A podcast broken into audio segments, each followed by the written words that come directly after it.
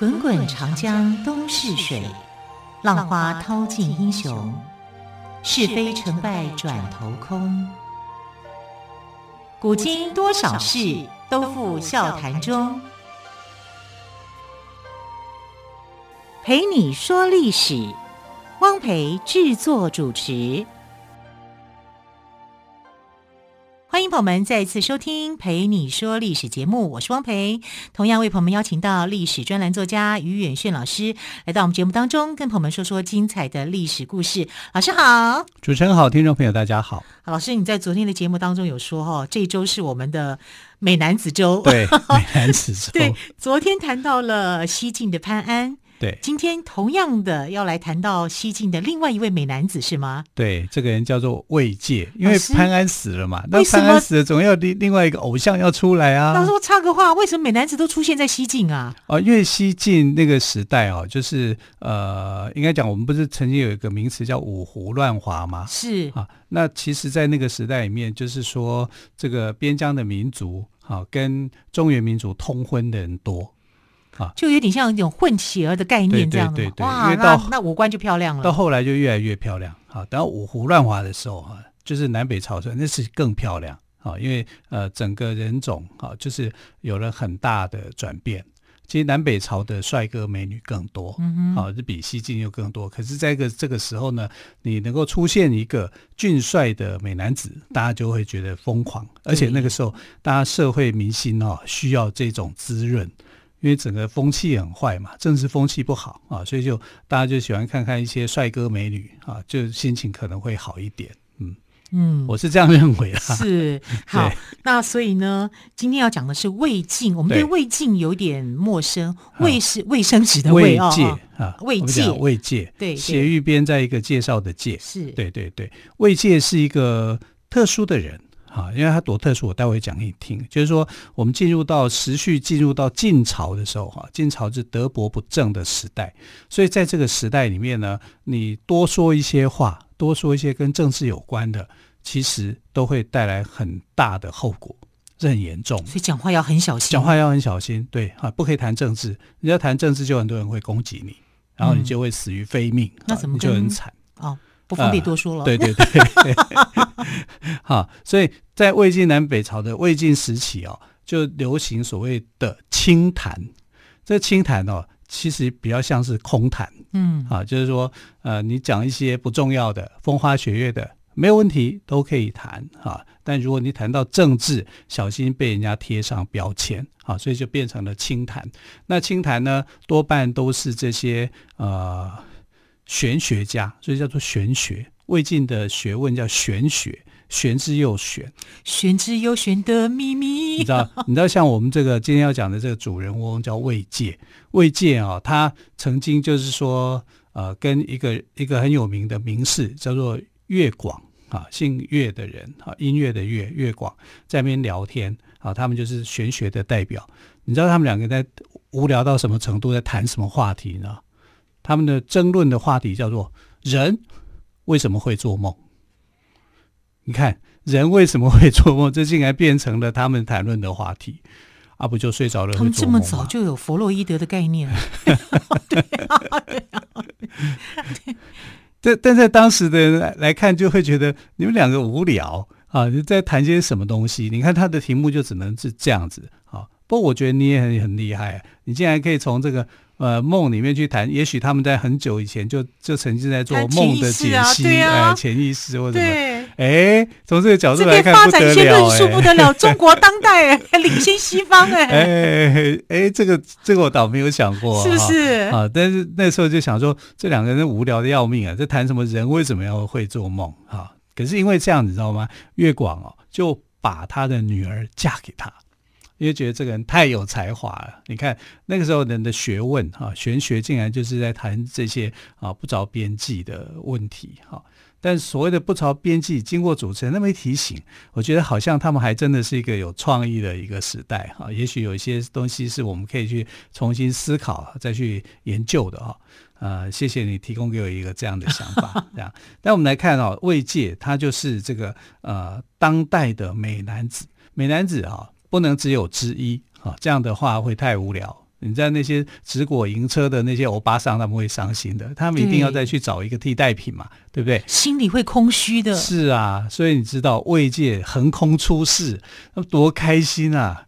你知道慰藉的受欢迎的程度又更夸张了。好，待会我们来讲。更胜潘安吗？啊、更胜潘安。哇，是是很很难的。啊，但是慰藉啊，这个我们来先来讲他的家世。他的祖父叫做魏冠，哈，冠是斜玉边。这个呃，喜欢的欢去掉那个欠字欠字边哈，魏冠他是官拜司空，就是权力的权，把那个木字边去掉，换成斜玉旁。对对对，哈，这个字读作冠哈，那他的父亲叫做魏恒，那魏恒呢地位是比较低一点哈，但是也是尚书郎啊，也就是呃类似像我们这样行政部门人政呃人事行政这样的一个中级的一个官员哈。那魏家整个来讲呢，是一个书法名家啊，因为他们家族出了一个很厉害的一个女生啊，叫做魏丽啊。那魏丽不是魏冠的女儿啊，就是说他们同族的。那这个魏丽呢，是后来王羲之的书法的启蒙老师。哇，那很优秀哎，很优秀。好，所以他们在晋朝，他们也算是一个书法的世家。好，王羲之后来变成书圣嘛，好，就是他的书法。你看他的天下第一行书就是他写的。好，这个非常非常厉害的一个书法家。那魏冠呢，曾经呃，因为女儿的关系，他把女儿推荐变成太子妃，啊，就是这个司马炎的儿子司马衷，怀的晋惠帝，哈，那就是这个呃太子妃的人选。但是他反对哈司马衷来继任皇帝，啊，那为什么叫太子妃，然后又又又反对呢？因为司马衷笨。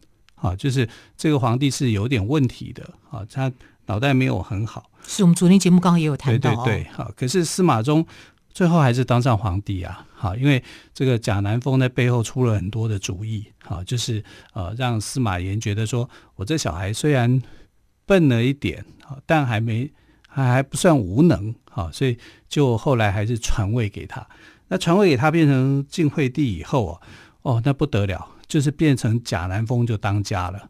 那贾南风一当家以后，贾南风强势啊，他强势啊，聪明，对，呃，但是他心地心术不正，心术不好，对，所以他就觉得你魏冠竟然反对我啊，然后你也反对我的这个老公啊当皇帝，你们魏家是不是对我们好像有威胁一样？所以他非常讨厌他啊，甚至就是对他们家族展开屠杀。啊，就是说姓魏的，我就我就是我就你就是我的仇人，我就要铲除。所以魏家啊，有一段时间是非常不幸啊，就是因为被贾南风给盯上了。那他们去屠杀贾家的时候呢，有两个人刚好就幸运的逃脱，一个就是魏介跟他的哥哥叫做魏藻。那为什么他们会逃脱呢？因为魏介身体不好啊，他常常需要去。可能太帅啊，身体不好啊，然后就需要去医治。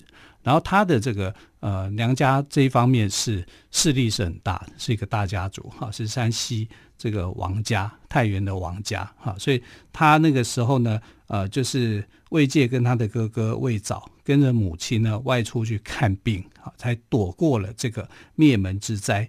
那等到躲过这个灾难以后呢，魏介就跟他的母亲啊去投靠山西外婆。外婆家，啊，外婆姓王，啊，就是这个太原王家。太原王家在山西是很有势力的，啊，所以连这个呃，这个贾南风想要去对付他，可能都还要去很谨慎、小心一点的。好，那他的舅舅啊，就王继，王继也是山西很有名的帅哥。诶，他们家那时候出了很多的帅哥啊。啊，那他那个时候呢，还当上了将军啊，所以王继这个人呢，呃，是一个帅气十足的，而且有点呃英姿勃发的，对对对，是这样的一个个性的一个人哈，这样的一个相貌。那魏介那个时候跟他舅舅相见面的时候，才十二岁，好，十二岁，我们现在来讲应该就是国小毕业。对呀，他十二岁，国小刚毕业。对，但他那个时代的话，他应该就是一个少年模样啊，青少年的一个模样。那他的模样呢，是非常的漂亮、好看的哈。所以王继已经够帅了，他就说：“我站在我的侄子旁边啊，那简直就是应该是外甥吧？啊、呃，外甥，对对对，外甥。好，站在外甥旁边的时候呢，他就觉得这个慰藉的像是一个光彩夺目的明珠啊，让他自惭形秽啊。你看哦，连他的舅舅哦，跟他站在一起一起的时候，都觉得小帅哥啊，魅力无法挡。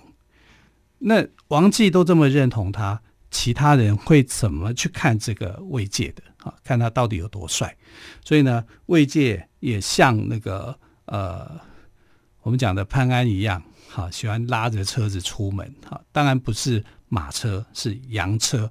那个时代的潘安也是拉羊车，对不对？也是拉羊车，所以羊多重要，重要，一定要有羊就对了。对，你知道 这个晋朝的宫廷哦，它有一个习惯啊，就是说，因为皇帝的后宫啊，妃子啊。啊，很多，对不对？那皇帝要去找哪一个妃嫔侍寝的时候，他用什么方式，你知道吗？他就去放羊出去，然后看羊在哪一个宫殿里面吃草，然后就决定这个人，这个宫殿的 的妃嫔就跟他侍寝。啊，这时代真不以以后再往后是大红灯笼高高挂，对对对对，以前 是看羊放羊，放羊去吃草。羊去哪里？哦？对，所以有些太监哦，因为作弊哦，都会撒一些盐，对，呃、让让羊我循着味道过去，这样子，对对对对对对，对、哦，好聪明啊！所以这是属于羊很盛行的时代啊，羊在中国来讲是很很有趣的一个事情啊。所以慰藉就喜欢用白羊去拉车，然后那时候的人看到白羊上面的慰藉，哎呀，赞叹啊，惊叫啊，不敢相信有人可以帅成这样子。嗯嗯，但真的就有人这么帅。对，但是如果你没有那么帅，也就别也就不要勉强了。对，左思。对，好，休息一下之后呢，再请岳远逊老师来为我们说精彩的慰藉的故事。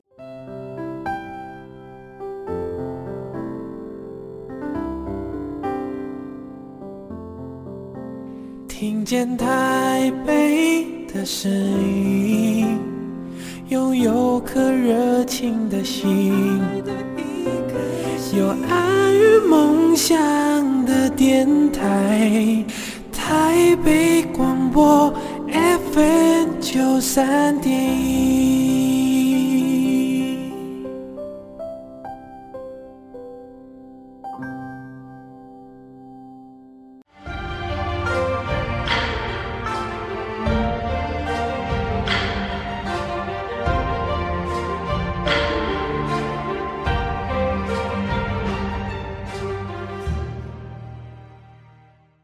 我们的岳远逊老师谈到了哦，慰藉的帅，连他的舅舅王继都羡慕的不得了。对，王继觉得自己就是一块渣啊！人家说他是帅哥，他说比起我的这个外甥来讲啊，我这个帅算什么啊？嗯、啊，他才是真的帅。而且你知道那个时候的人哦，其实不太称呼他是帅，直接称他叫做玉人玉。呃，玉就是玉石的玉，嗯啊，就像珍珠宝玉的玉啊，不是遇人不淑的玉，而、啊、就是说他是一个玉人，玉做的人，好像神仙姐姐那样子，啊，神仙哥哥啊这样子啊，不是这种凡品哈、啊，所以你知道他的他在山西太原名声就越来越广啊，大家看到他出来，你是说慰藉吗？哎，慰藉，慰藉在山西太原的时候名声很大，大家看到他拉洋车出来的时候，就每个人都跑出来看。好帅！到底有多帅？对，就你知道，就一传十，十传百，就一堆人都过来看，全城的人都跑出来了，就造成交通阻塞啊！你知道又没有交通警察去指挥，对不对？好，就他常常慰藉就觉得很困扰。怎么那么多人在追我，追着我跑？那请问一下于老师，慰藉有没有也弄了一个篮子，让人家丢放蔬菜跟水果？哎，应该这样放的哈，又、啊、没有、啊。他怎么不去打听一下？对，他没有这样子做，他跟潘安不太一样了啊，他就是被人家追着跑，因为他身体不好了。其实他，你看他为什么会去山西太原？是妈妈带他去看病嘛、嗯，所以就住在这个娘家里面。不过也刚好因为看病而躲过了灭门之灾。对对对，哈，那也因为这样子，他其实大部分都没事，没事就在家里面看书啊。那他看书，他看得很有心得。我刚刚前头有讲啊，就是他跟一个名士叫做乐广在谈啊，人为什么会做梦？其实他们还谈得很多啦啊。然后越广就越谈就越高兴，觉得哎呀。我有女儿，嫁给你吧，就把女儿嫁给他，就这样啊，就这样，哦，两人就很谈得来，啊，真是越广越谈越广，对对对啊，越谈越广啊，越谈越喜欢，女儿就嫁给他，但是他女儿嫁给他没多久就过世了哈，所以你看红颜薄命啊，所以呃，对魏界来讲，其实也是很伤心的一件事情啊。那后来就发生了五胡乱华嘛，啊，我们知道五胡乱华也是跟这个贾南风乱政有关嘛，啊，因为啊贾南风乱政杀死了自己的这个呃继承人叫司马昱，哈，司马昱是这个呃司马衷晋惠帝的儿子啊，他遭到刺杀，他过世以后呢，就引发了八王之乱啊，那八王之乱呢，很快的就把矛头就对向了贾南风，而且我八王之乱完了之后。啊，没有想到这个内乱没有平定哈，反而又出现了匈奴鲜卑氐羌结五胡乱华啊，整个就是整个中原空虚啊啊，他们就啊这个趁着中原空虚的时候哈，就来抢夺西晋的江山。好，那我们看到在这样的一个情况之下啊，西晋的国都哈已经保不下去了，然后西晋的最后的两个皇帝。其实有一个皇帝是白痴，是真的是白痴啊，生活无法自理的，啊，必须要让靠着他的弟弟去帮助他的，啊，所以在这种白痴皇帝当家的情况之下，西晋就被灭了，啊，那西晋灭了以后呢，其实他们的政权有延续下去，啊，因为啊后来有一个王，啊，就在南方建康，也就是现在这个南京这个地方继续他的一个政权，就称为叫做东晋，那。呃，问题是卫界他还在西晋的国土疆域上面啊，所以他必须要逃亡，他要逃出来。所以你知道，当他逃出来的时候啊，啊，就是从这个豫章这个地方逃回这个呃南方，也就是南京啊建康城的时候，全城的人欢欣鼓舞啊，因为他们都知道，哎，卫界来了，对，都跑出去看，对，因为逃难哦。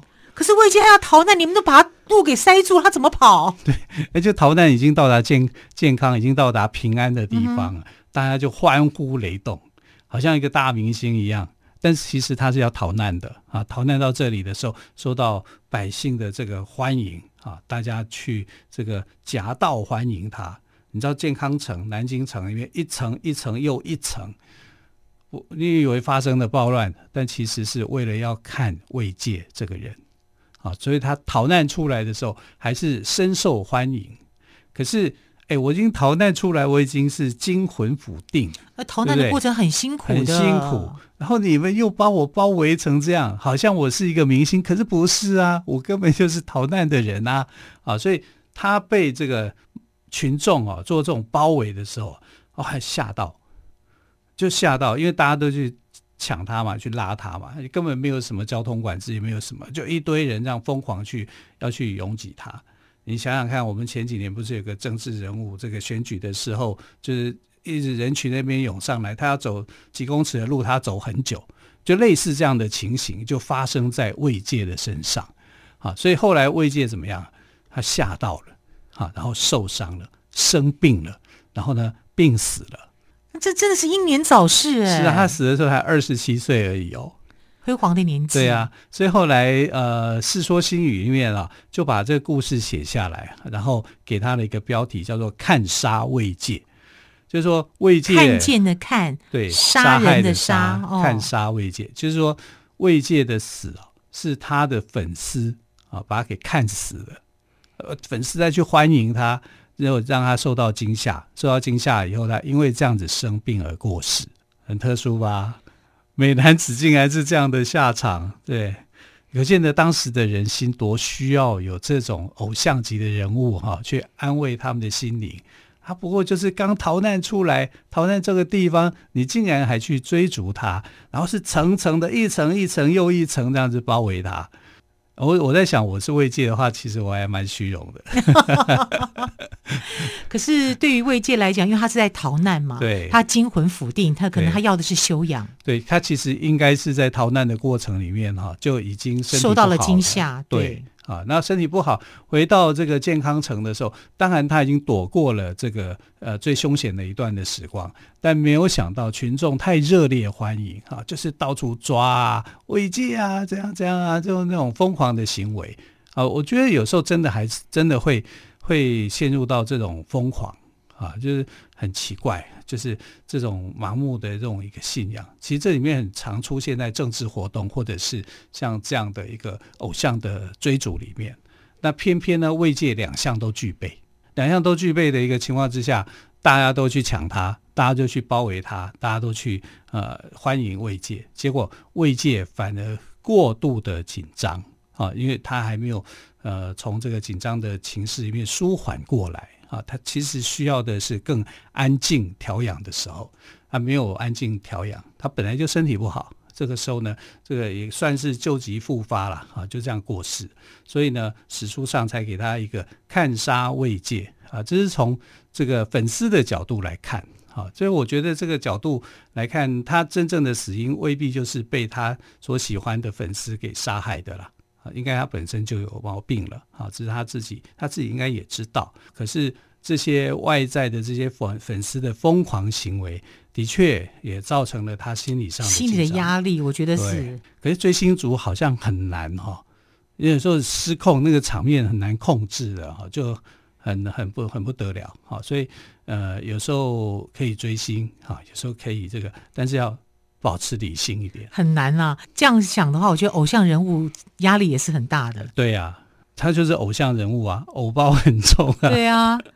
然后他可能真的想休息，对，因为在在逃难的过程当中，可能有碰到一些事情，或者是体力过于困顿，他要的是休息跟养生啦。对对对，对，但是粉丝太热情了，把他惊吓到了。对啊，所以你看他才活在世上短短二十七个年头而已哦，所以看起来不只是红颜会多薄命，这些绝代的美男子哦，也是会被整粉丝整到死的。所以呢。看杀慰藉，应该不是对美男子的一种恭维吧？可是我总觉得他二十七岁就过世，真的太早了，太早了。对，对，掉下伤心的眼泪。那那于老师，他除了帅之外呢，他有没有在文采上或者是著作上留给后人的一些参考的典籍呢？其实他没有留下太多的著作、嗯、啊，多半都是清谈的这样的一个言论啊。那也因为太年轻啊啊，所以他的事迹这方面呢，并不是太突出。好，非常感谢岳远轩老师哦。特别我们介绍在晋朝西晋时代的另外一位美男子卫介。我们昨天谈到的是潘安嘛，哦，今天谈到的是卫介，各有各的俊俏。是，好，非常感谢岳老师喽，谢谢老师。亲爱的朋友，我们就明天再会，拜拜，拜拜。